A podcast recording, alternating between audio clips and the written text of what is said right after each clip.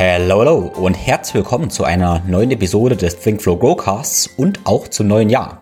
Das ist die erste Episode im Jahr 2023 und ich denke, du weißt, ich bin Tim Böttner und möchte hier mit dir einige Essenzen und Learnings aus dem letzten Jahr mit dir teilen.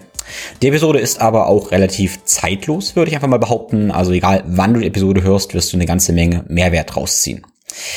Es gibt hier einige ganz konkrete Dinge, aber dann eben auch ja relativ unkonkrete Dinge, weil ich eben merke, wie oft wir uns in konkreten Dingen letztendlich verlieren. Das ist auch so ein Learning, was du wieder hören wirst. Wir uns eben in konkreten, isolierten Dingen verlieren und dann aber das ja größere Ganze, das Vernetzte dann vergessen.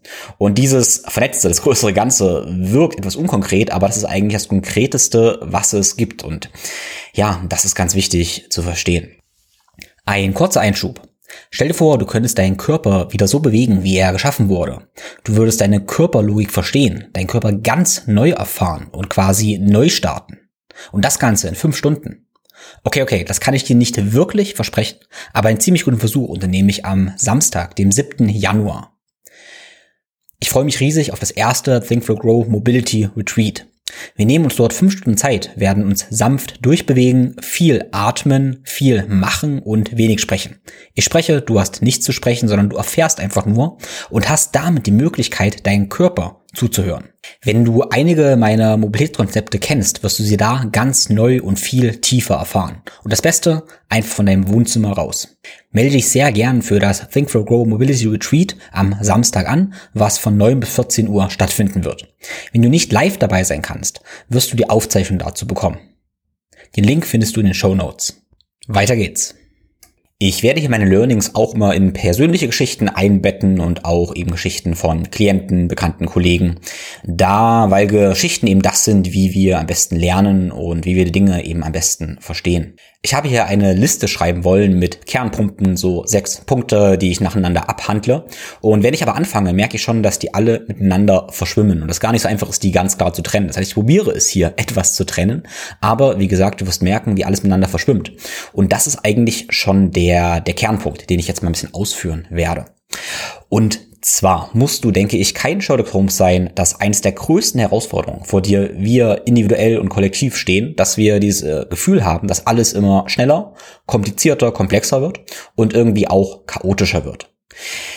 Und da entsteht eben ganz, ganz viel Trennung. Und wir haben eben dieses Gefühl, dass alles immer komplizierter wird, weil eben immer mehr Dinge getrennt werden, isoliert werden und durch diese Trennung eben einerseits kollektiv sowas wie ja Kriege und so weiter entstehen, aber eben individuell und das ist ja eher so mein unser Thema hier ähm, sehen wir eben auch dadurch, dass wir dasselbe was kollektiv passiert individuell passieren lassen, dass dann eben auch Krieg entsteht. Und das bedeutet für uns jetzt Krankheit und alle möglichen Symptome.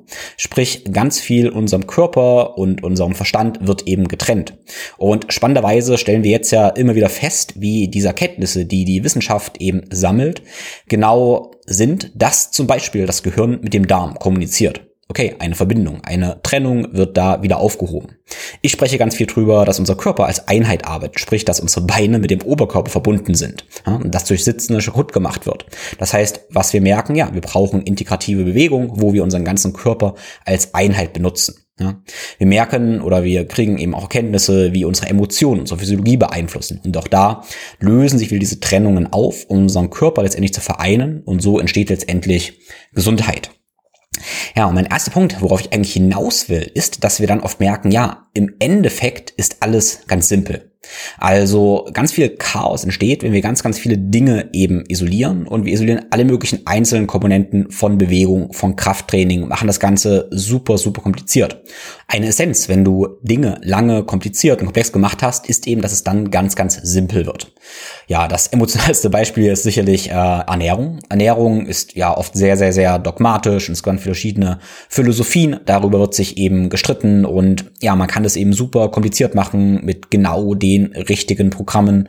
Und irgendwann kommt man eben dahin und merkt, ja, es ist dann doch eben ganz einfach, ist vollständige Lebensmittel, ist das, was du verträgst, aber auch was du verträgst, ist wiederum relativ dynamisch. Ja, und dann sind wir irgendwann bei dieser Essenz und da nenne ich einfach mal ein paar, weil das kannst du dir als Bullet-Liste immer so im, im, Kopf haben, was wir wahrscheinlich alle tun sollten, wo wir meistens einen gemeinsamen Nenner finden. Und das ist sowas, äh, ja, ist eine natürliche Ernährung, die eben für deinen Körper passt. Mache eine Form von Krafttraining, sprich bewege Gewichte.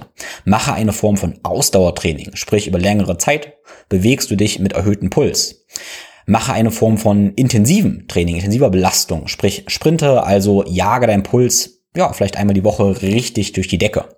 Friere, sprich mach zum Beispiel Eisbaden, aber Hauptsache friere. Schwitze, das kannst du zum Beispiel in der Sauna machen, kannst du aber genauso ähm, beim Ausdauertraining machen oder im Sommer eben, wenn es einfach warm ist. Benutze alle Positionen, das heißt, sitze zum Beispiel am Boden, also hocke, ja, sitze am Boden mit gekrätschten Beinen, langen Beinen, weil dann erhältst du dir eben deine Mobilität und hältst deinen Körper letztendlich jung. Ganz wichtig für Gesundheit sind aber eben auch solche Dinge wie, ja, pflege deine Sexualität, pflege deine sozialen Beziehungen, pflege die Beziehungen zu deinen Partner, Partnerin, zu deiner Familie, aber auch deine Intention für den Tag, sprich, lebe in Dankbarkeit, lebe mit ganz viel Liebe, ja, empfinde Freude und verteile Freude und sei freundlich und ich sage immer so gern, hey, verteile halt für den Staub. Das macht dich jetzt endlich auch gesund. So, und das klingt eben alles an sich ja super, super einfach. Und dann sehen wir eben ganz viele Menschen, und das ist auch sein Learning, die dann eben sagen, ja, es ist ja alles super, super einfach, macht es einfach. Aber das ist so ein bisschen No-Brainer. Weil wenn jemand jetzt keine Erfahrung mit Krafttraining hat oder eben, sagen wir mal so, auch noch nicht am Boden sitzen kann, weil eben die Mobilität aktuell fehlt, ja, dann bringt das noch gar nicht so viel, weil derjenige kann oder du vielleicht kannst im Moment nicht am Boden sitzen und dann lohnt es sich eben, diese Fähigkeit, diese Essenz erst wieder zu erschließen.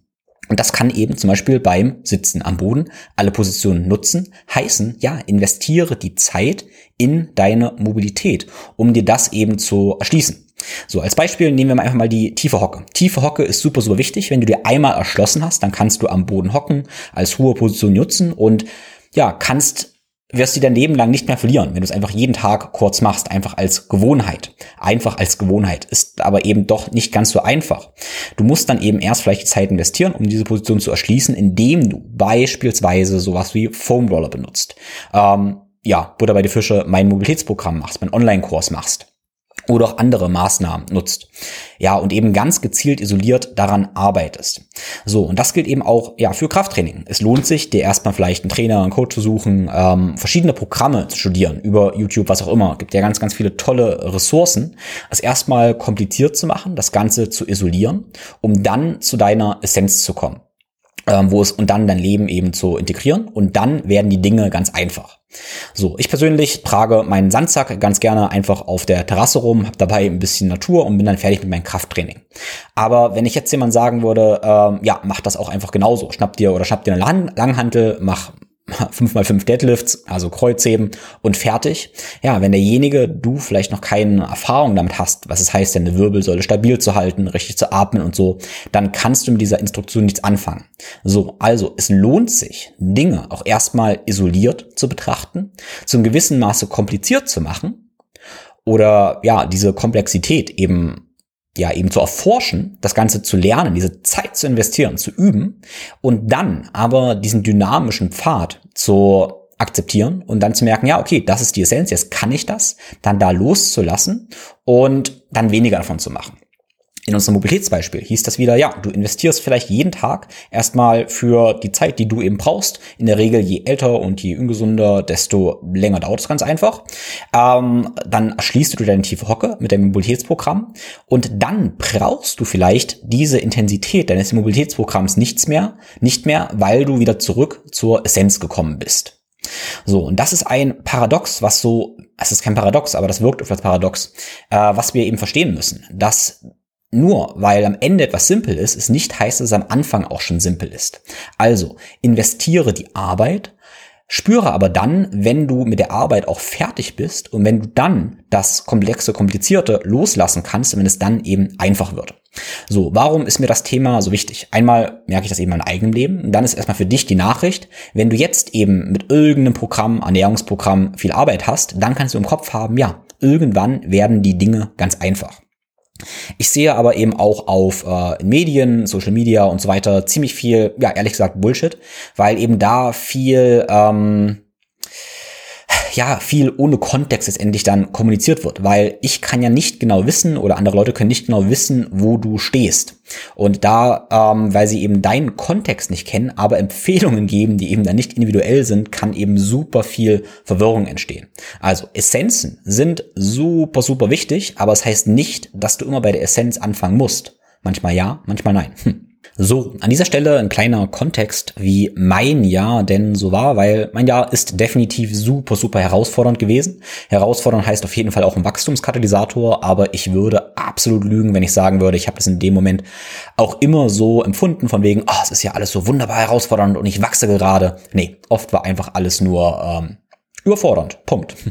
Ja, warum? Ich sag mal, mein Jahr ist auch wunder wunderschön gestartet. Also alles war wunderschön, aber es ist auch viel Klarheit gestartet.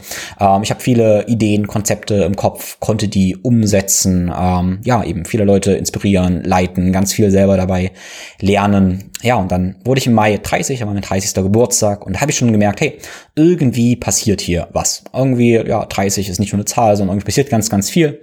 Äh, was ich in dem Moment noch nicht so richtig wusste, war dann, dass ich zwei Wochen später dann ja erfahren habe, dass ich auch Vater werde. Also das größte Wunder, was auf der Welt passieren kann, ja, wird eben auch mir zuteil. Und da bin ich natürlich super, super happy. Ich bin da an sich, ja, vom Prinzip irgendwie ready gewesen und auch wieder doch nicht ready gewesen.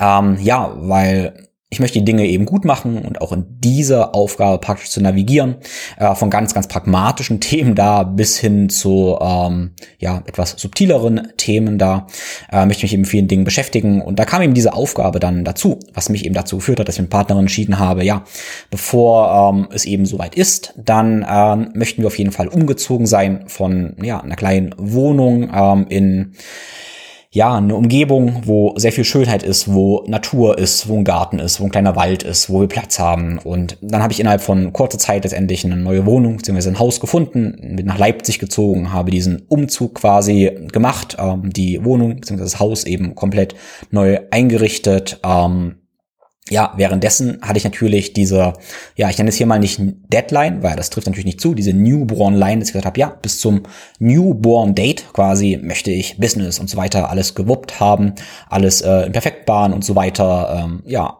Haus eingerichtet, angekommen sein, ähm, aber auch perfekt vorbereitet auf die Aufgabe des Vaterseins äh, mit allen Dingen, die eben dazugehören. Ja, und dann bin ich natürlich, nicht natürlich, aber ich, doch natürlicherweise bin ich ein sehr, sehr, sehr sensibler, empathischer Mensch, der sehr viel Ruhe braucht, ähm, um eben ja, weil ich eben auch durchaus das Weltgeschehen durchaus ziemlich intensiv mitbekomme, was da eben so vor sich geht ähm, und davon natürlich auch nicht abgrenzen kann. Und das war einfach viel. Wenn du das so hörst, denkst du, okay, merkst du vielleicht, ja, das ist einfach tatsächlich viel, weil so eine Selbstständigkeit ist einerseits auch äh, eine große Freiheit, andererseits bedeutet Freiheit immer Verantwortung und ist definitiv nicht immer leicht. Es gibt finanzielle Sorgen und so weiter, es gibt viele Sorgen, wo geht's hin und so weiter. Ja, und Punkt. Das war einfach wirklich, wirklich viel. Und wie gesagt, ich würde lügen, wenn ich sage, das hat immer genauso funktioniert, sondern es gab auch einfach viele Momente, wo das einfach wirklich, wirklich schwierig war. So, warum erzähle ich dir das eben jetzt? Äh, nicht, weil ich Mitleid möchte oder irgend sowas.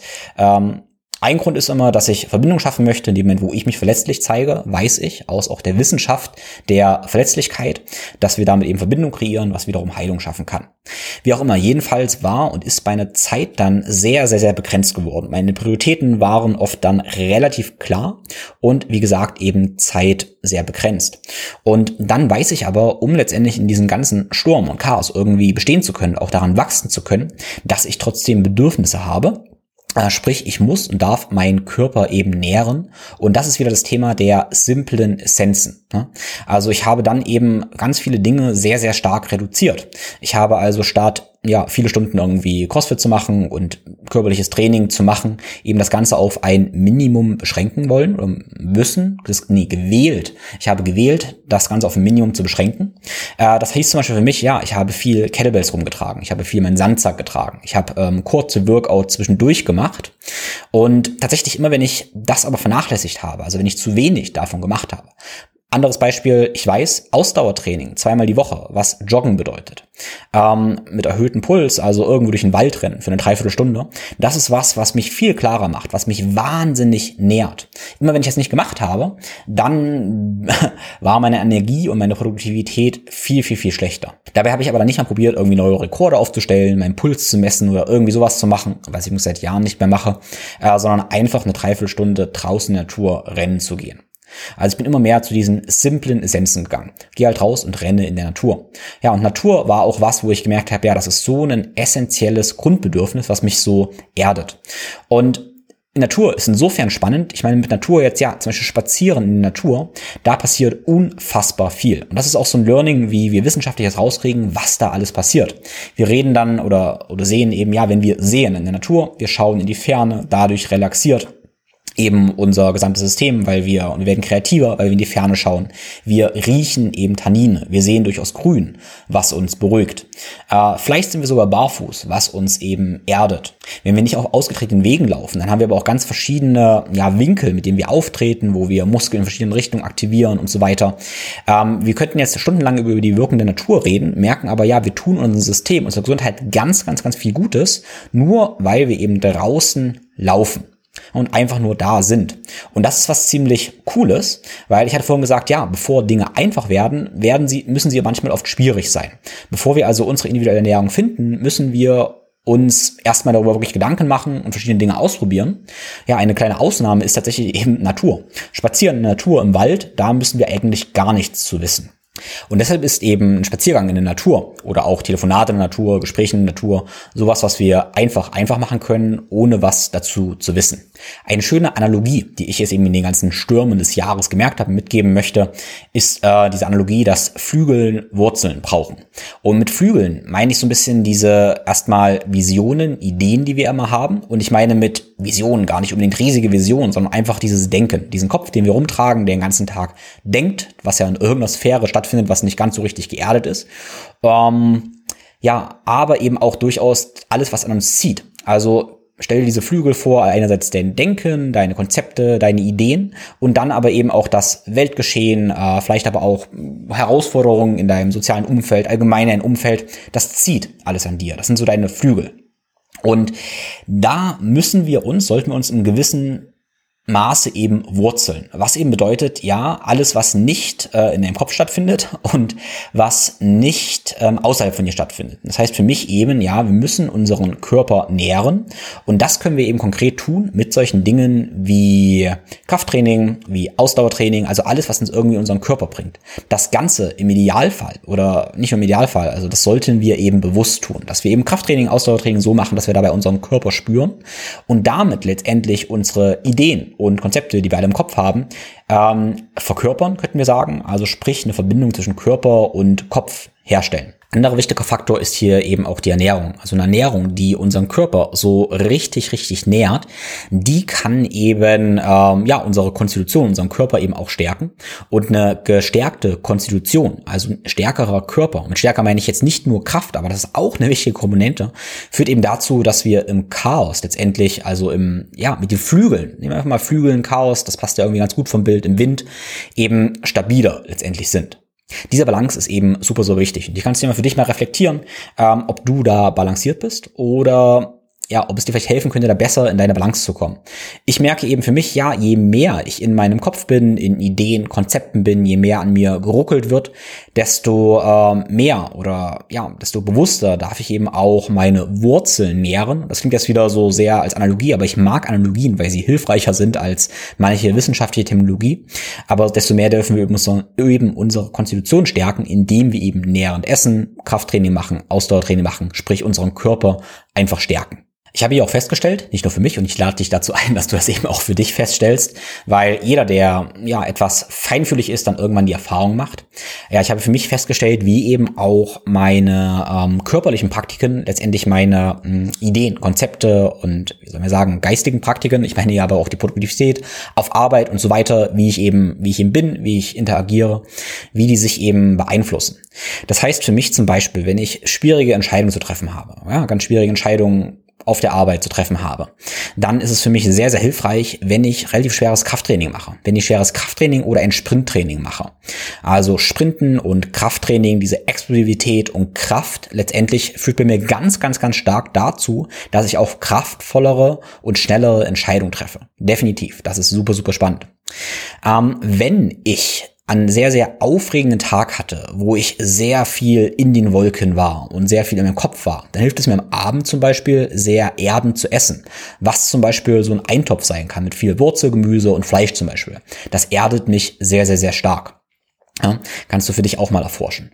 Ähm, wenn ich aber am Tag zum Beispiel Podcasts mache, dabei eben viel denken möchte, mich verbinden möchte, also eher sehr luftig, flügelig sein möchte, dann esse ich zum Beispiel am Vormittag kein ähm, ja, Fleisch oder sowas, sondern ich esse eher sehr leichte Dinge. Also entweder faste ich, wenn das eben für mich passt, oder ich ähm, ja, trinke sowas wie ein Smoothie mit viel Beeren oder Gemüse, irgendwelchen, ein bisschen Protein.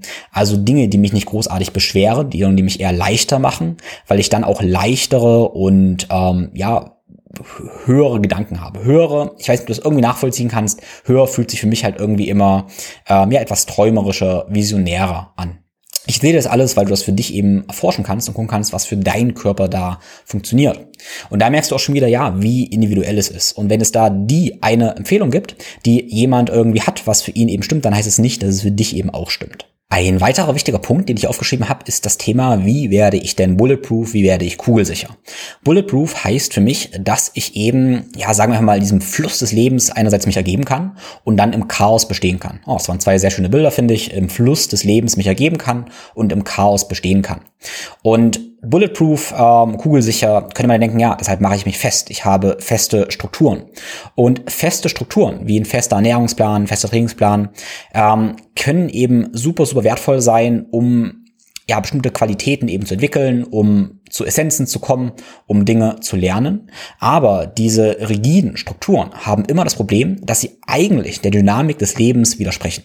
Die Dinge werden sich immer wandeln, dein Körper wandelt sich jeden Tag, die Umgebung wandelt sich jeden Tag. Und wenn wir zu rigide, zu strukturiert werden, dann haben wir eigentlich, dann arbeiten wir nicht mit unserer Natur, sondern gegen unsere Natur.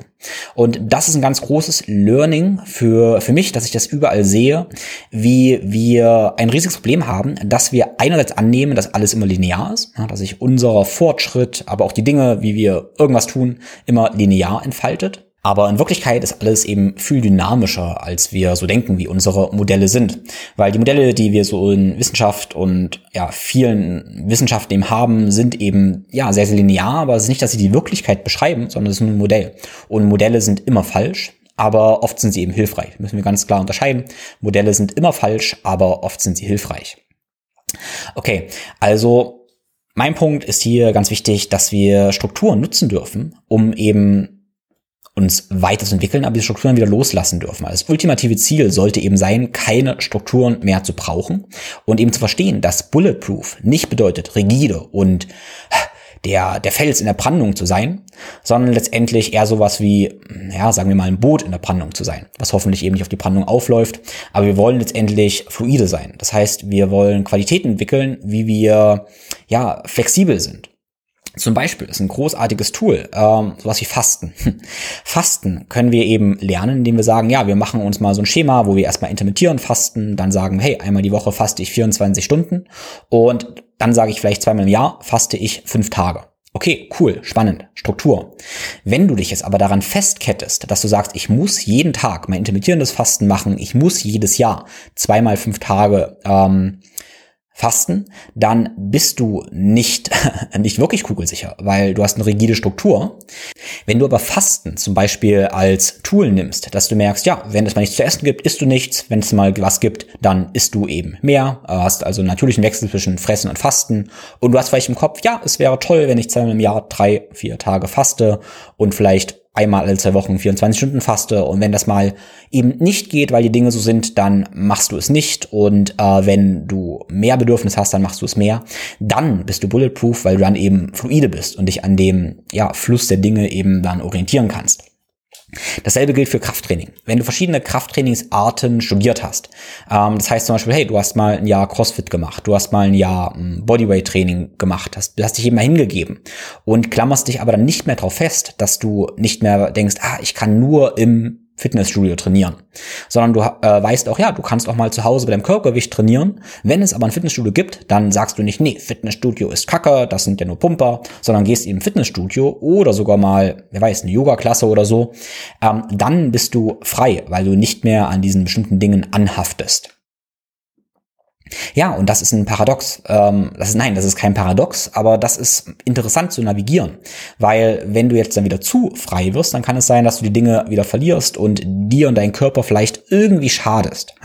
Aber wenn du eben zu strukturiert bist, hast du auch wieder ein Problem. Finde also deine Lösung und wie ich immer sage, ja, werde der Experte für deinen Körper. Diese Rigidität, diese übertriebene Struktur kann definitiv ein sehr, sehr großes Problem werden ähm, auf lange Sicht, weil sich eben Rigidität dann letztendlich in irgendeine Form von Spannungen manifestiert. Und bestimmt kennst du das. Wenn du genau dein Ernährungsregime ähm, folgen willst, du wirst dadurch aber super, super gestresst und ja, durch den Stress eventuell schläfst du schlechter, du hast mehr Spannungen, ja, und die führen eben zu eine ganze Menge an Symptomen.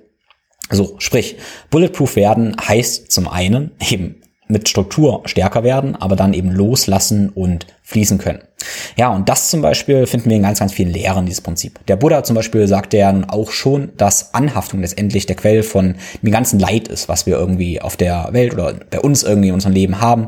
Das heißt, deine Aufgabe, unsere Aufgabe darf es eben sein, immer mehr sich von den Anhaftungen zu lösen, was wiederum aber nicht heißt, auch erst leidenschaftlich in Dinge reinzugehen. An dieser Stelle hast du vielleicht gemerkt, dass ich plötzlich jetzt dem äh, ja, Mr. Buddha hier mal ein Spiel gebracht habe und das heißt, wie ich plötzlich irgendwelche, äh, ich sag mal, wissenschaftlich fundierten Aussagen vermische mit bestimmten spirituellen oder alternativen Weisheiten. Ja? Und das ist definitiv eins meiner Lieblingsthemen zurzeit oder wo ich immer mehr lerne und was mich absolut fasziniert und was ich eben tatsächlich eben immer mehr kommunizieren möchte. Wie eben die moderne Wissenschaft immer mehr einfach auch teilweise belegt, was verschiedene Traditionen und alternative Weisheiten seit Jahrhunderten, Jahrtausenden wussten. Dieser Prozess wird eine ganze Weile dauern und da bin ich mir relativ sicher. Insofern, ja, folgendes, was mein ja, Mind ein bisschen geblowt hat im letzten Jahr, ähm, war folgendes. Also bevor ich, mein erstes Studium war ja ein Maschinenbaustudium, ich bin diplomierter Maschinenbauingenieur, habe danach Sportwissenschaften studiert. Und bevor ich Maschinenbau studiert hatte, wollte ich eigentlich Physik studieren. Ich habe damals ähm, ja zu Schulzeiten und ähm, in dieser Zeit eben sehr viel Physik gelesen, Quantenphysik gelesen, Systemtheorien gelesen ähm, und habe damit auch Stephen Hawking viel gelesen, Thema Quantenphysik und eben auch wie ja Systemtheorie, was das so richtig ist. Und ich habe das viel auf mechanischer Ebene verstanden, fand das super faszinierend, habe viel über Sterne nachgedacht, Weltraum nachgedacht, ähm, ja über diese Dinge wie hey gibt es eine Grenze des Universums und wenn es eine Grenze gibt, was ist dahinter? Verdammt, paradox.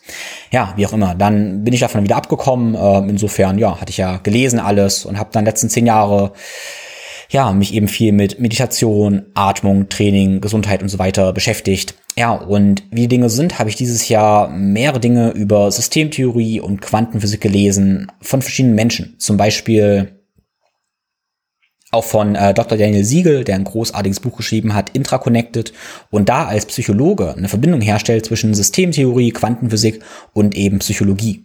Und für mich war wahnsinnig faszinierend, wie ich das alles schon gehört hatte, vor zehn Jahren alles schon gehört hatte, aber keine Zusammenhänge, äh, Zusammenhänge herstellen konnte, was denn die Theorie komplexer Systeme mit Gesundheit zu tun hat. Ja, oder was auch Quantenphysik dafür eine Rolle spielt. Aber auf Quantenphysik möchte ich nicht eher eingehen. Aber ja, Systemtheorie. Was hat Systemtheorie mit integraler Gesundheit zu tun? Und das spricht mich natürlich sehr, sehr an, weil ich, wie gesagt, auch Wissenschaftler und Ingenieur bin und mir dadurch das irgendwie plötzlich mh, hm, wissenschaftlich herleiten kann, was meine Erfahrungen in verschiedenen langen Meditationen, anderen Reisen letztendlich sind und was eben alternative Traditionen seit so, so vielen Jahren alles schon sagen. Ein entscheidender Punkt ist eben, dass Integration, ich spreche wie von Integration. Integration bedeutet letztendlich, dass ein System, und wir können uns jetzt auch mal eben als System in Systemen betrachten, dass wir ähm, aus verschiedenen Systemen bestehen und eingebettet sind in Systemen. Und ja, klingt jetzt irgendwie ein bisschen utopisch, aber ich sage mal, wir haben ein Gehirn, wir haben einen Darm, ja, wir haben einen Körper, wo die eben drin liegen. Und diese sind ja nun differenzierte Teile. Das sind also isolierte Teile. Wir haben Muskeln, wir haben Leber, Herz. Und diese sind aber wiederum ja alle miteinander verbunden. Ja, diese ganzen einzelnen Teile, Verdauungstrakt, Gehirn, ähm, hatte ich eingangs ja schon gesagt, wir immer mehr rausfinden, wie diese Teile miteinander vernetzt sind. So, das heißt, wir Körper sind ein System. Wir haben unterschiedliche Systeme, Lymphsystem, Bewegungssystem und so weiter, aber wir sind eingebettet in Systemen. Was heißt das? Wir leben nicht in einem luftleeren Raum. Erstmal leben wir in einem luftvollen Raum, aber dann haben wir eben Verbindungen zu allen möglichen anderen Dingen. Also zum Beispiel eben zu unseren Liebsten, zu unseren Mitmenschen, aber natürlich auch zur Natur, und eben auch zur sonstigen Umgebung. Ähm, es gibt ja dieses Beispiel, ah, ein Flügelschlag hier könnte ein Tsunami am Ende der Welt irgendwie auslösen. Ähm, und wir sehen eben, wie ja unser Handeln alles Mögliche beeinflusst. Ähm, das können wir beliebig abstrahieren. Wir können sagen, hey, äh, wenn ich jetzt eine Kaufentscheidung treffe, zum Beispiel, hm, ich kaufe irgendwas Unethisches, dann erzeuge ich vielleicht Leid auf einem anderen Ende der Welt. Na, das ist ja nun ein Fakt. Und dann sehen wir ja einfach daran, also es ist kein Fakt, dass wir Leid damit erzeugen. Es kann ja auch sein, dass wir was ganz Ethisches kaufen, dann eben was Gutes damit erzeugen. Aber wir haben einen Effekt mit jeder Entscheidung, die wir treffen. Okay? Jede Entscheidung, die wir treffen, jede Tat, die wir tun, hat einen Effekt in unserem direkten Umfeld, aber sehr oft eben auch in, einem in unserem indirekten Umfeld. Das habe ich dieses Jahr auch nochmal mehr gelernt, wo die Kogi, ich hoffe, du hast meinen Podcast über die Kogi gehört, mit Dr. Gerrit Käferstein und Lukas Buchholz, Kogi, indigenes Volk in Südamerika, die eben sich jetzt an unsere Kultur wenden und sagen, hey, wir können unser eigenes Ding machen, aber wir merken eure Auswirkungen, weil wir eben eine globale Erwärmung haben. Das heißt, die Kogi, was ein isoliertes indigenes Volk war, merken jetzt, ja, Mist, äh, nichts ist in äh, Isolation, was wir tun, beeinflusst die und deshalb müssen sie mit uns praktisch mal reden. Okay, was sagt uns das jetzt? Wir merken, wir sind eingebettet in größeren Systemen. Ja, logisch. So, nun ist es so, dass wenn unsere körpereigenen Systeme integrativ zusammenarbeiten, ja, sprich, dass wenn sie ähm, ordentlich miteinander vernetzt sind, dann kommt es zur optimalen Selbstorganisation. Optimale Selbstorganisation ist eben ähm, ein Prinzip aus der Systemtheorie. Wenn alle Teile, ja, wir könnten wieder sagen, integrativ und reibungslos ineinander greifen, dann entsteht Gesundheit. Gesundheit bedeutet für mich eben hier diese optimale Selbstorganisation. Das heißt, alle Flüsse im Körper, die finden einfach so statt. Flüsse heißt für mich ist auch eine gute Vernetzung. Und durch diese gute Vernetzung, wie gesagt, entsteht Gesundheit. So, wenn wir jetzt aber eben mal betrachten, dieses größere System, dann merken wir ganz logisch, ja, wir haben diese Verbindung zu unser, zum allen eben, was um uns ist, wie gesagt, mit Menschen, Natur und so weiter. Und dann wird eigentlich auch ziemlich klar, ja, auch nur wenn unsere Verbindungen nach außen stimmen, stehen, ähm, stimmen, kommt es zur optimalen Selbstorganisation. Das heißt, unsere individuelle Gesundheit kann sich eben auch nur entfalten, wenn alle Systeme um uns rum eben auch, ja, gut miteinander vernetzt sind, weil sich eben alles gegenseitig beeinflusst. Und somit können wir direkt extrapolieren, dass unsere individuelle Gesundheit und kollektive Gesundheit eben auch miteinander vernetzt sind. Ich betrachte jetzt einfach mal dieses Weltgeschehen eben als ein Problem, dass eben keine Vernetzung, Verbindung da bewusst ist und diese Verbindung eben kaputt ist und ja, wie gesagt, nicht bewusst ist. Und damit diese Krisen, die wir in der Welt sehen, eben ein Symptom für eine kollektive Krankheit quasi ist. Also wie gesagt, das, was wir individuell sehen, findet auch kollektiv statt. Und das dürfen wir, dürfen wir eben verstehen. Und wie gesagt, das hat mein Mind so ein bisschen geblowt dass wir diese Geschichten einerseits an allen Dingen irgendwie hören von alternativen Traditionen, ne, alles miteinander vernetzt, bla bla bla bla bla bla, ähm, was ich vielleicht früher als Wuwu abgetan hätte und dass wir diese Geschichten aber durch moderne Systemtheorie, wie gesagt, und dann Ideen von der Quantenphysik letztendlich auch beschreiben können. Aus diesen Ideen leitet sich eben ab, warum, wenn ich sage, ja, liebe andere Menschen, sei freundlich zu anderen Menschen, äh, warum das eben deine individuelle Gesundheit auch auch wieder fördert. Diese Gedankensprünge, wie wir diese Prinzipien im Kleinen haben und diese Prinzipien im Großen haben, sind natürlich eventuell relativ groß. Aber ich kann mir vorstellen, dass du auf einer dieser Ebenen, damit meine ich, ja, vielleicht ist dein Feld so, dass du äh, sozialphilosophische Ader irgendwie hast, dass du da diesen, diesen Kontext siehst und vielleicht bis jetzt in deinem Körper noch nicht diesen Kontext herstellen konntest. Oder du hast eben deine Gesundheit schon erforscht und du merkst, ah, okay, Darm, Gehirn funktionieren zusammen und vielleicht kannst du dann auch extrapolieren und die Dynamik eben kollektiv herstellen. Und ich denke, wir haben alle in dieses vernetzte Denken eben einen Eingangspunkt, wo wir schon eine Referenzerfahrung haben. Und dann dürfen wir einen Schritt machen und dieses Prinzip auf alles übertragen. Und dann erschaffen wir A, individuelle Gesundheit, B, kollektive Gesundheit. Davon bin ich überzeugt und ja, das ist tatsächlich meine, meine Mission. Das ist nicht nur meine Vision, sondern das sehen wir in ganz, ganz vielen verschiedenen Bereichen. Jetzt sind auch so die Bücher, die ich im letzten Jahr gelesen habe ähm, und Studien und so weiter. Da sehe ich eben immer mehr, wie die Wissenschaft gerade bestimmte ja, spirituelle, mystische oder esoterische Konzepte letztendlich beschreibt. Und das ist tatsächlich einfach nur super, super faszinierend.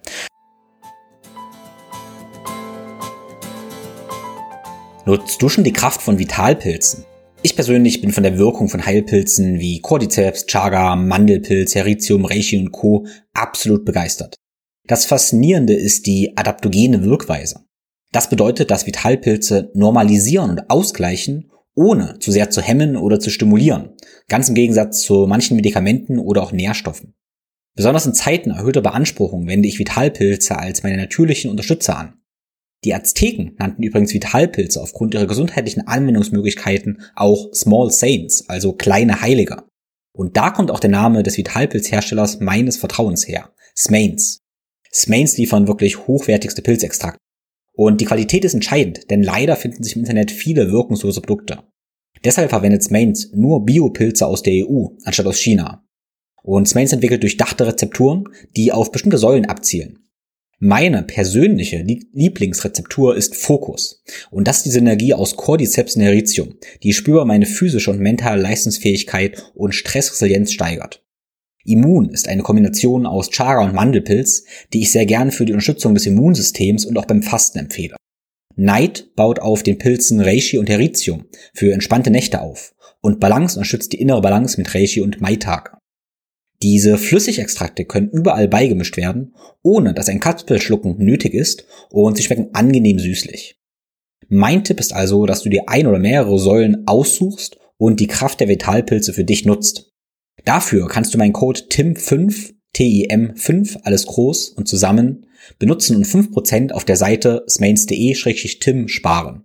Das ist smains, s-m-a-i-n-t-s.de-tim. In den Show Notes findest du den Link und meinen Code.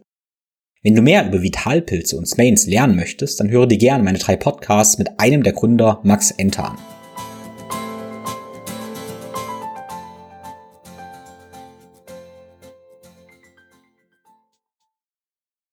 Zum Beispiel habe ich jetzt letzte Woche, hat mir eine Kollegin eine Studie geschickt, wo die Wechselatmung ähm, erforscht wurde. Wechselatmung ist eine äh, äh, Atmung aus dem Pranayama, ähm, aus dem Teil des Yoga, wo man letztendlich mit dem linken Nasenloch einatmet, mit dem rechten aus und das dann im Wechsel macht. Also man wechselt immer zwischen linken und rechten Nasenloch und diese Atmung wird dann klassischerweise auch beschrieben, dass es eine ausgleichende Atmung ist. Und jetzt ähm, hat man da auch eine Studie gemacht, wo man eben gesehen hat, ja, man hat, wenn man durchs linke Nasenloch einatmet, eine andere Gehirnhälftenaktivierung mit, als mit einem anderen Nasenloch. Das heißt, man aktiviert mit jedem Nasenloch die Gehirnhälften anders, ähm, gleicht also insofern die Gehirnhälften aus, ne, dass wenn wir vielleicht bis jetzt nur eine Gehirnhälfte mehr aktiviert haben, können wir durch diese Atmung eben auch die andere aktivieren, ähm, diese wieder Einklang bringen und damit könnten wir es plakativ sagen, auch wenn das neurowissenschaftlich, mh, hm, ja, vielleicht nicht ganz korrekt ist, könnten wir wieder den analytischen, kreativen Teil, den männlichen, weiblichen Teil ähm, ausgleichen. Also sprich, ja, Herz und Verstand in Einklang bringen.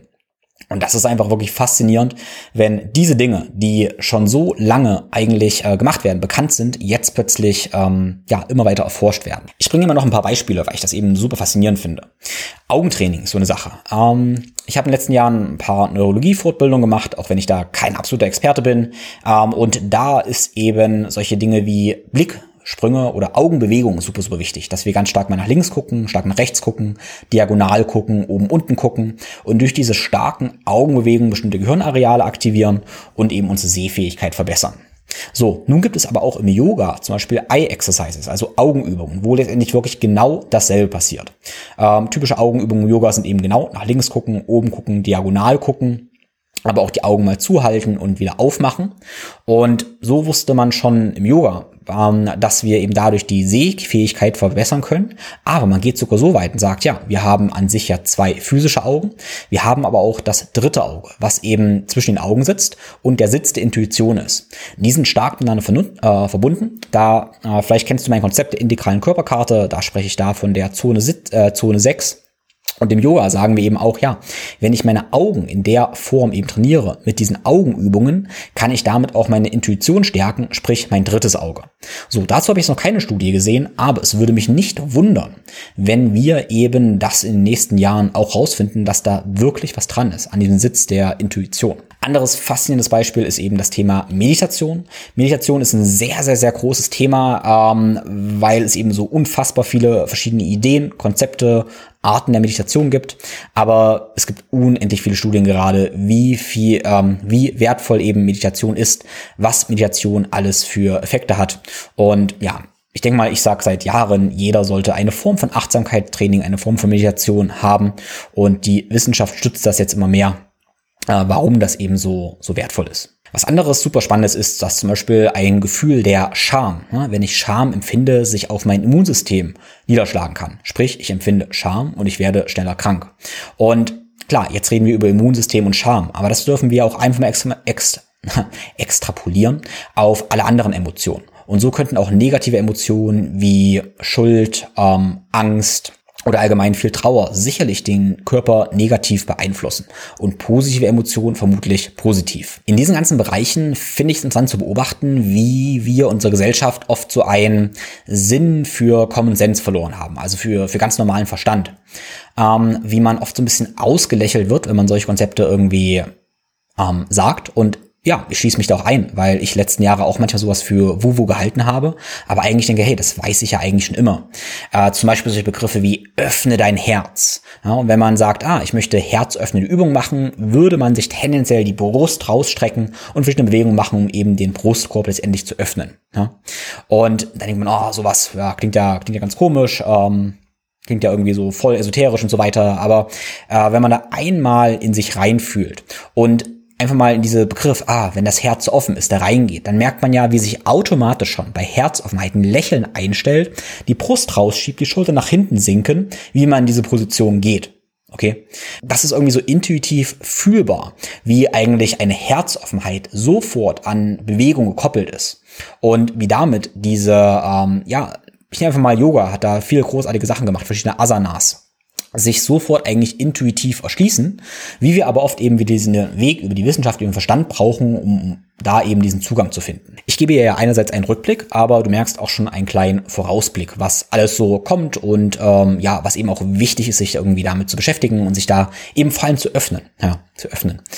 Und ein Thema, was in den letzten Jahren immer präsenter geworden ist, ist das Thema Psychedelika und das wird auch immer mehr präsent werden. Und es hat ja so eine ähm, ja, neue Welle oder dritte Welle mittlerweile ähm, Psychedelika waren lange, lange Zeit ja dann auch verrufen durch verschiedene Dynamiken. Und in den letzten Jahren kommen wir aber wieder dahin, wie bei den anderen Mustern, die ich jetzt sage, ähm, dass unsere westliche Wissenschaft die eben erforscht und einen ganz neuen therapeutischen Kontext, jetzt endlich Psychedelika, einordnet. Wo man eben feststellt, dass durch Psychedelika, psychedelisch geleitete Therapien letztendlich sich ja ganz tiefe Muster brechen lassen, ähm, Krankheiten heilen lassen und so weiter. Ähm, wie gesagt, in einem geordneten therapeutischen Rahmen. Und da wird ganz, ganz, ganz viel kommen. Da dürfen wir uns mit beschäftigen und ich sehe da tatsächlich ein riesiges Potenzial. Ähm, genau, weil ich auch persönlich in den letzten Jahren da sehr, sehr spannende Einsichten gemacht habe, wo ganz, ganz, ganz viel Wahrheit steckt. Was ich weiß, weil ich es weiß, weil ich es erfahren habe ja, wir in unserem Ländle sind wahrscheinlich da noch etwas konservativ, aber gerade Übersee gibt's da ja noch einen größeren Trend, der immer mehr zu uns rüberschnappt. Äh, der verantwortungsvolle Umgang ist selbstverständlich der absolute Schlüssel und äh, ja, wir dürfen nicht mehr als Psychedelika mit irgendwelchen Heilsbringern da verwechseln, aber ja, es wird immer mehr kommen. Was bei mir dieses Jahr noch sehr, sehr interessant und präsent war, war tatsächlich ein ganz, ganz verrücktes Thema, was ich leider noch nicht so richtig wissenschaftlich beschreiben kann. Ja, deshalb erzähle ich da auch noch gar nicht so viel irgendwie drüber. Ähm, aber ja, das ist für mich trotzdem so auch wieder mindblowing gewesen. Ähm, ich persönlich habe von Astrologie nie irgendwas gehalten. So, ich ähm, fand das alles total schwurbel und so weiter. Und ich weiß gar nicht genau, ob man das Astrologie nennt, aber es gibt ein Thema, nennt sich Human Design. Und ja, basiert letztendlich auf dem Wissen von alten Chinesen, auf dem I Ching. Ja, sowas wie eine äh, Persönlichkeitsanalyse, wann man eben geboren wird, vom Ort. Und wie gesagt, dachte ich, totaler Quatsch, habe ich gemacht, habe mir da so ein Reading geben lassen, mich ziemlich eingelesen und verdammt, es war einfach die beste Persönlichkeitsanalyse, die ich je bekommen habe, die für mich unfassbar hilfreich war.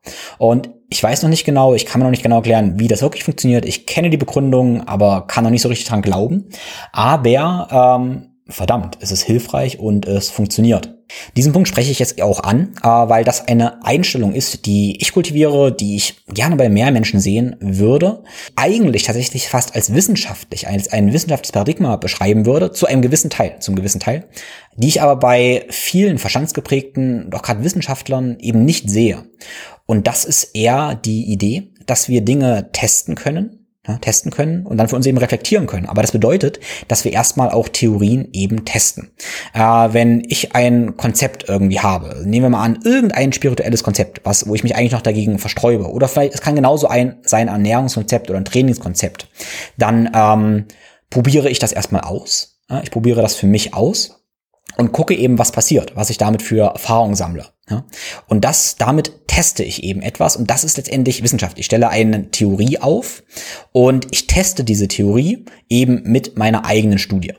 So, jetzt natürlich ganz, ganz wichtig, weil ich damit positive Erfahrungen sammle, ist das keine wirklich wissenschaftliche Studie, es ist keine wirkliche Wissenschaft. Das ist ganz, ganz wichtig zu sagen. Dieses N gleich eins, ich habe eine Erfahrung gemacht und bin jetzt Wissenschaftler, das sehen wir eben auch wiederum ab und zu. Das äh, stimmt insofern nicht, aber ein wissenschaftliches Paradigma wäre trotzdem dieses unvoreingenommene Testen und eben gucken, was passiert. Kann für mich heißen, ja, ich lasse mich mal auf dieses Experiment Human Design ein und stelle für mich fest, verdammt, ähm, ich kann zwar noch gar nicht so richtig begründen, warum, aber es funktioniert. Und der Wissenschaftler mir möchte jetzt natürlich, nachdem, nachdem er da irgendwie positive Fragen gemacht hat, dann das Ganze eben begründen, sprich den Mechanismus dahinter rausfinden. Ja, Punkt. Ich hoffe, du, du verstehst den Gedanken. Dann kommen wir jetzt langsam zu den letzten Punkten dieser Episode. Ja, und zwar geht es ein bisschen um die Medien, um Social Media. Also ich verbringe ja nun auch einige Zeit auf Social Media. Ich probiere da relativ wenig zu konsumieren, aber konsumiere insofern auch, dass ich auch gerne beobachte, was eben kommuniziert wird. Und da sehe ich eben eine ganz, ganz große Herausforderung, eben da zu navigieren. So, Punkt eins, äh, was mir ja aufgefallen ist, wo, wo wir uns einfach bewusst sein dürfen, alle, ist, dass uns immer Dinge angezeigt werden, die ja, zu uns irgendwie passen. Und da entsteht eben so eine Art Blasendenken. Also wir kriegen eigentlich unsere Meinung zum gewissen Maße eben gespiegelt und bestätigt. Und damit schließen wir eben durchaus andere Meinungen aus. Also ich finde es immer sehr interessant, dann eben mal von anderen Bekannten mal Instagram oder sowas anzugucken und zu sehen, ja, wie vollkommen anders deren Realität aussieht. Also nur weil es deine Realität auf Social Media ist, heißt es nicht, dass es die Realität von allen Menschen ist. Das ist, glaube ich, ein ganz, ganz wichtiger Punkt. So, aber da wollte ich eigentlich gar nicht drauf hinaus. Ähm, ich sehe eben ähm, natürlich auch viel Extreme. Also Extreme heißt für mich schwarz-weiß. Ja? Also äh, was ich persönlich ganz, ganz furchtbar finde, ähm, ist dieses, ja, jemand macht ein Statement, der nächste basht ihn dann zu Tode und dann entsteht dieses Hin- und Hergebäsche. Ähm, wie soll ich sagen, so richtig furchtbar finde ich es auch wieder nicht, wenn man das Ganze einordnen kann. Also diese Extreme haben ihren Wert. Ich sehe sehr, sehr großen Wert darin, eben, dass jemand extreme Standpunkte dann vertritt. Und mit extrem meine ich vielleicht gar nicht extrem extrem. Ich meine mit extrem halt ein bestimmtes Dogma, eine Richtung, ein Konzept. Äh, das hat Wert, äh, weil die Wahrheit meistens dann irgendwo in der Mitte liegt. Und sagen wir mal, wir haben Eisen in ein Ding gefangen, ähm, sagen wir mal, schweres Krafttraining ist ein und alles und dann kommt der nächste und sagt totaler Schwachsinn, ähm, kurzes Intervalltraining ist ein und alles, dann haben beide nicht recht, weil nicht beides ist ein und alles, aber beide sind wertvoll, weil sie uns letztendlich den Hinweis geben, dass wir darüber nachdenken dürfen und die Wahrheit in der Mitte liegt. Wo wir wahrscheinlich zum Schluss kommen, ja, vermutlich ist Krafttraining sinnvoll und Intervalltraining auch sinnvoll. Und so sind eben diese Meinungen ähm, schon wichtig. Also in meinem Kopf bildet sich dann immer so ein Cluster. Ich sehe diese ganzen Extreme und dann ziehe ich mir von jedem was raus und finde mich eben eben in der Mitte. Was mich tatsächlich aber eben sehr daran stört, ist auf diese Art der Kommunikation. Ich bin mir ganz, ganz sicher, dass wie wir kommunizieren und was darunter eben mitschwingt, super, super wichtig ist. Weil letztendlich habe ich am Anfang gesagt, ja, ein Schlüssel letztendlich zu Gesundheit und damit meine ich aber die individuelle und kollektive Gesundheit ist letztendlich diese Verbundenheit. Okay, das klingt jetzt erstmal wieder so, ah, Verbundenheit, ja, ich meine damit aber konkret die Verbindungen in unserem Körper auch, aber eben auch die kollektiven Verbindungen. Ich hoffe, du merkst langsam, wie diese äh, Wörter ja beides sind, konkret und abstrakt. So, und wenn halt diese Extreme aber eigentlich mit ihrer unterliegenden Message immer gegeneinander und Spaltung letztendlich kommunizieren, dann untergräbt das eigentlich ähm, ja auch die, die Heilung auf der tiefen Ebene. Und so sehe ich sogar, oder habe sogar der Meinung, dass auch wenn jemand vielleicht etwas Richtiges sagt, aber das auf eine Art tut, die eigentlich zu ganz viel Spaltung führt, dann kann das oft eben schwierige Dinge letztendlich machen. Ja? Und das ist ein Problem. So, natürlich auch ein philosophisches Problem, weil durchaus kann man ja vielleicht äh, ja kranke Dinge abspalten, also ganz schlimme Meinungen abspalten, aber oftmals passiert eben ja eher nur eher eine ungesunde Spaltung. Was anderes, was ich auf Social Media eben beobachte, ist, dass wir Begriffe benutzen, die wir alle unterschiedlich interpretieren und da so viel Mist passiert. Und das ist wirklich sehr, sehr interessant. Wir dürfen dann eigentlich immer erstmal äh, definieren, was wir da mit den Begriffen meinen oder einfach neue Begriffe machen. Ja? Also wie viele Streit es endlich gibt. Also ein Beispiel, was ich ja ganz gerne rede, ist das Thema Biohacking. Ähm, einer meiner Mentoren, äh, Paul Check, den ich unglaublich schätze, der zum Beispiel spricht sich mal gegen Biohacking aus, aber er meint mit Biohacking was ganz anderes. Also Paul Check zum Beispiel trägt eine Blaulichtblockerbrille am Abend, aber spricht gegen Biohacking. Und ich verstehe das voll, weil Paul Check Biohacking meint, dass man den Körper zerhackt, den Körper trennt. Das ist Spaltung, das ist Krankheit und den Körper manipuliert mit ähm, solchen Dingen wie, man macht sich abhängig von Technik. Man trackt zu viel, verliert das Körpergefühl. Man spaltet sich vom Körper ab. Und in diesem Sinne sagt er, Biohacking ist schlecht. Wenn ich aber Biohacking ähm, ganz anders definiere, zum Beispiel, ja, ich lebe mehr im Einklang mit meinem Körper, dann sprechen wir über was völlig Unterschiedliches, benutzen aber das gleiche Wort. Und das sehen wir auch bei diesen Begriffen wie Detox. Detox, ja, sagen Leute, das ist totaler Scheiß, so ein Schwachsinn. Der eine meint aber damit eben eine Selleriesaftkur und oder eine Kartoffeldiät und der andere Detox rede ich vielleicht davon über meine Leber. Ja, meine Leber hat eine Entgiftungsfunktion. Natürlich gibt es Detox im Körper, selbstverständlich. Das ist ein ganz, ganz, ganz einfach und ganz, ganz klar. Ähm, Diät. Diäten sind totaler Schwachsinn. Ja, so ein Quatsch. Diät ist eine Ernährungsform per Definition und äh, wir ernähren uns immer irgendwie. Ja, und das können wir durch alle Dinge führen. Also bevor wir über die Dinge uns streiten, dürfen wir sie erstmal für uns definieren. Und ich finde diese Diskussion dann ganz oft eben ermüdend, albern, wenn wir uns eben nicht davor auf ähm, ja, bestimmte Definitionen eben geeinigt haben. Du merkst es vielleicht auch in meiner Arbeit, dass ich meine Begriffe für Workshops manchmal irgendwie ändere. Ich habe im Moment irgendwie Holistic Mobility meine Workshops genannt, obwohl meine Definition von Mobilität viel größer ist und eher eigentlich sowas wie Bewegung, Movement, Gesundheit umfasst als nur Mobilität. Ich habe festgestellt, dass Holistik zwar für mich so ganzheitlich alles bedeutet, für viele aber sehr aufgeladen ist mit ähm, ja sehr schwammigen, von jedem etwas äh, extrem Wuwu-Konzepten und damit von manchen Leuten auch wieder anders interpretiert wird. Ich könnte es integrative nennen, integrativ. Ähm, es hat mir eine Partnerin gesagt, dass aber zum Beispiel als Sozialwissenschaftlerin sie ähm, integrativ zum Beispiel irgendwie mit inklusiv so ein bisschen äh, in einen Topf wirft und damit integrativ weniger gut als inklusiv ist. Ähm, ja, und so sehen wir, dass diese ganzen Begriffe durchaus schwierig sind. Also, mein, mein Appell, bevor du da irgendwie etwas bewertest oder dich an Diskussionen verlierst, schau erstmal, wo kommt derjenige her, wie definiert der die Sache und dann können wir eben über Dinge reden. So, natürlich habe ich noch viel, viel mehr gelernt, aber wir belassen es mal hierbei. Wenn ich jetzt zwei, drei Dinge für dich zusammenfassen sollte, dann wäre das A. Wir müssen und dürfen lernen, immer mehr vernetzt zu denken und die ganzen Spaltungen aufzuheben, weil das letztendlich zur Heilung führt, individuell und kollektiv. Wenn du quasi jetzt einen Körper hast, also auf deiner eigenen Gesundheitsreise bist, dann kannst du einfach konkret mit dem ersten Schritt anfangen und das eben täglich reflektieren. Sprich, du sagst dir heute, ja, du gehst deine 10.000 Schritte. Am Abend reflektierst du das Ganze und merkst vielleicht an dem Tag, wo du 10.000 Schritte gemacht hast, schläfst du besser. Dann merkst du an dem Tag, wo du spät abends abends gegessen hast, schläfst du schlechter. Und merkst, wenn du schlechter geschlafen hast, dann ähm, bist du am nächsten Morgen ganz cocky und triffst schlechtere Entscheidungen für dein Frühstück oder deinen Vormittag. Und durch diese Reflexion, ich lade dich zu eines wirklich im Journal zu tun oder ja, kannst du auch immer mit deinem Partner oder Partnerin darüber sprechen, damit lernst du eben langsam und sicher, aber vernetzt zu denken, wie alles zusammengehört und damit wirst du ganz und wirst letztendlich heil. Das zweite Learning, was hier mit drin steckt, ist, dass die Fähigkeit der Selbstreflexion und Achtsamkeit, sprich eine Form der Meditation, aber vielleicht auch eine Form von Atempraktiken essentiell sind, um eben genau diese Zusammenhänge festzustellen. Weil wenn du dir nicht bewusst bist über was bei dir allgemein so passiert, ähm, und das Ganze nicht reflektieren kannst, dann kannst du eben auch keine Zusammenhänge feststellen. Also Bewusstsein ist immer die Voraussetzung dafür, um überhaupt zu dieser erhöhten Komplexität ähm, ja, aufzuwachen, also ganz zu werden. Deshalb setze ich in allen meinen Coachings und Seminaren Workshops eine Form der Bewusstseinsentwicklung immer mit ganz vorne dran. Das hat verschiedene ähm, ja, Möglichkeiten. Das kann sowas sein wie ein Bodyscan, um dein Körpergefühl zu verbessern. Das kann was wie eine Meditation sein, um die Dynamiken deiner mentalen Aktivitäten festzustellen. Das können, wie schon gesagt, das Journal am Abend sein. Das können aber auch mal Tracker sein, wie ein Schlaftracker. Auch das können hilfreiche Hilfsmittel sein, um eben die Vernetzung im Körper mehr kennenzulernen. Außerdem ist dich selbst kennenzulernen das absolut Entscheidende, um eben ja im Chaos navigieren zu können. Weil ähm, aktuell zieht eben alles Mögliche an uns ran, super viele Informationen prasseln, prasseln auf dich ein. Und je besser du dich, die Dynamik deines Verstandes und deinen Körper kennst, desto besser weißt du, was eben für dich funktioniert und wirst damit unabhängiger und frei. So, wie eingangs gesagt, waren jetzt viele relativ unkonkrete Dinge drin, aber ich hoffe, du konntest einiges mitnehmen. Ganz konkrete Dinge lernst du eben in meinen Workshops, Seminaren, Online-Kursen und Coachings.